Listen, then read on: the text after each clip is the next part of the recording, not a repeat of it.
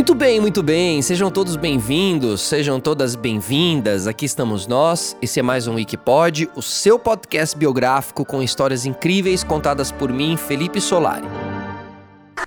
E agora a gente vai entrar aqui em uma máquina do tempo, certo? E vamos viajar até a Revolução Francesa entre 1789 e 1815.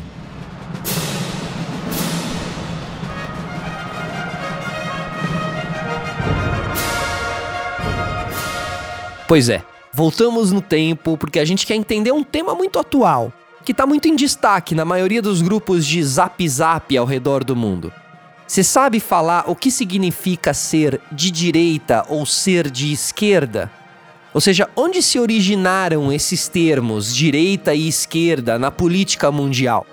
Aqui no Brasil, vale ressaltar que ser de direita é mais que usar verde e amarelo. E ser de esquerda não significa também só usar a cor vermelha. Esses pensamentos a gente vai deixar no âmbito dos radicais, que são vários em vários lados. Mas voltando para onde tudo começou, a Revolução Francesa foi um período muito turbulento, onde, de acordo com alguns historiadores, inaugurou a Idade Contemporânea e os tão falados conceitos de direita e esquerda. Esses conceitos eles ficaram bem explícitos na ambiência revolucionária da França, bem como a identificação que um e outro passaram a ter com as posições políticas conservadoras ou liberais, que era a direita, e progressistas ou revolucionárias, que era a esquerda. Na Assembleia Nacional Constituinte, os girondinos sentavam-se à direita e os jacobinos sentavam-se à esquerda. Durante o processo revolucionário, começando em 1789 na França, os girondinos, considerados é, mais moderados, mais conciliadores, ocupavam o lado direito da Assembleia Nacional Constituinte, enquanto os jacobinos, é, já mais radicais, exaltados, ocupavam ali o lado esquerdo. Então, essa é a origem, a origem mesmo da nomenclatura política que categoriza os posicionamentos políticos no interior do sistema político contemporâneo, vem daí. Agora, essa polarização tem trazido é, muitos problemas, né? muitas polêmicas, sobretudo. Porque a partir do século XIX houve uma radicação ideológica, tanto de um lado quanto do outro, tá? O desenvolvimento das ideias de autores considerados de direita, como Donoso Cortés e Charles Maurras, bem como aqueles considerados de esquerda também, né, Karl Marx, Bakunin, entre outros, estimulou gerações de intelectuais, movimentos políticos e ativistas que acabaram levando as últimas consequências é, à crença nessas ideologias.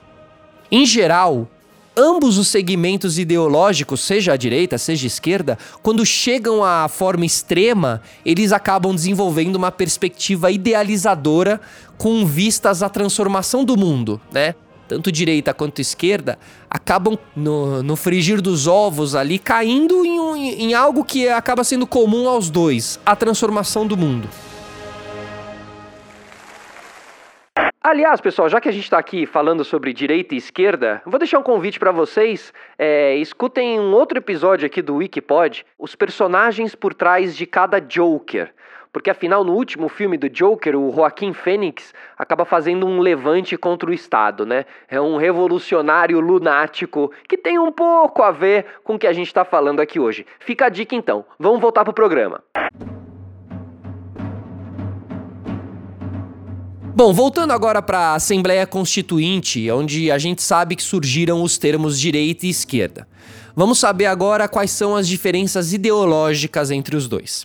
Bom, os ideólogos de esquerda, eles pretendem aperfeiçoar o mundo por meio de políticas que instauram a justiça social, ou igualitarismo, ou a socialização dos meios de produção econômica, ou qualquer outra ação que remete à ideia de igualdade. Já os ideólogos de direita pretendem perfectabilizar o mundo a partir de uma perspectiva idealizada do passado e da tradição de valores nacionais ou religiosos. cada qual dos lados, em diversos momentos da história, empenhou-se até a barbárie para fazer valer a sua visão ideológica do mundo. Essa divisão, contudo, pode limitar a compreensão de perspectivas mais complexas sobre a política. Geralmente, a alcunha direitista é aplicada sem muita acuidade crítica ao pensamento conservador. Da mesma maneira, a alcunha de esquerdista é aplicada a reflexões e propostas progressistas. Conservadores e progressistas, não raro, associam-se com liberais. E é o caso, por exemplo, de quem defende ideias progressistas como aborto, políticas de cotas e etc. Mas defende a liberdade econômica. Isso é, livre mercado, livres concorrências, ou ao contrário, quem defende política anti-aborto, política contra as cotas e contra programas sociais fomentados pelo Estado, mas também se ajusta igualmente à prática do liberalismo econômico. Então, do ponto de vista político e ideológico, progressistas e conservadores divergem, mas concordam por vezes com relação à economia. Então assim a gente acaba entendendo, se você, né, acaba tendo uma leitura mais geral, que o problema é muito mais complexo do que se imagina. As raízes do pensamento conservador e progressista remontam ao século XVIII, especificamente nas figuras de Edmund Burke Jean-Jacques Rousseau. Edmund Burke é uma das principais fontes do pensamento conservador contemporâneo e o Jean-Jacques Rousseau faz parte do pensamento progressista que se bifurca em liberais moderados, reformistas e revolucionários, ok? As ramificações dentro das ramificações, né? O que fica claro hoje é que somos muitos e a gente tem que ser contra uma mera polarização que não une nada e sim separa cada vez mais os pensamentos. Só para deixar mais claro, essa divisão na Assembleia Nacional Constituinte os georginos sentavam-se à direita e os jacobinos sentavam-se à esquerda, ok? Os girondinos eram os burgueses que queriam ampliar uma monarquia constitucional na França, né? Tipo, eles ficavam próximos dos desejos da monarquia. Quanto mais à direita eles ficavam na Assembleia, mais eram conservadores. E à medida que se sentavam mais próximos do centro, menos conservadores eram, ok?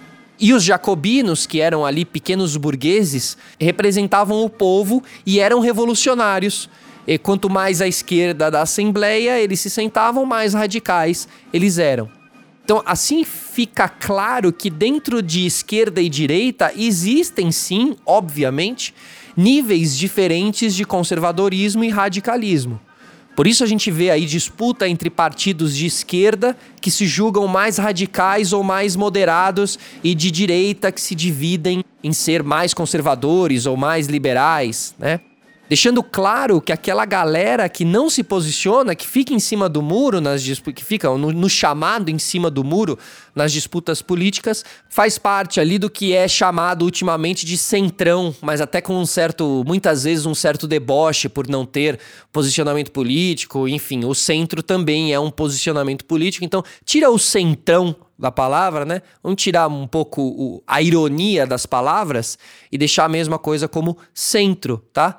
Porque enfim, você estando no centro, você também está é, querendo ficar distante de uma polarização que pode ser radicalismo, que pode ser conservadorismo, enfim. Opção política é de cada um, né?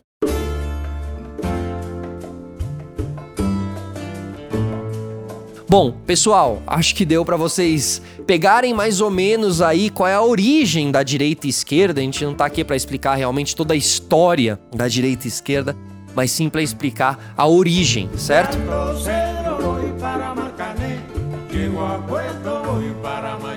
Aqui fomos nós do Wikipod mais uma vez. Felipe Solari, diretamente da Pod 360 para os seus ouvidos. Eu espero vocês na semana que vem. Um grande beijo, um grande abraço. Tchau.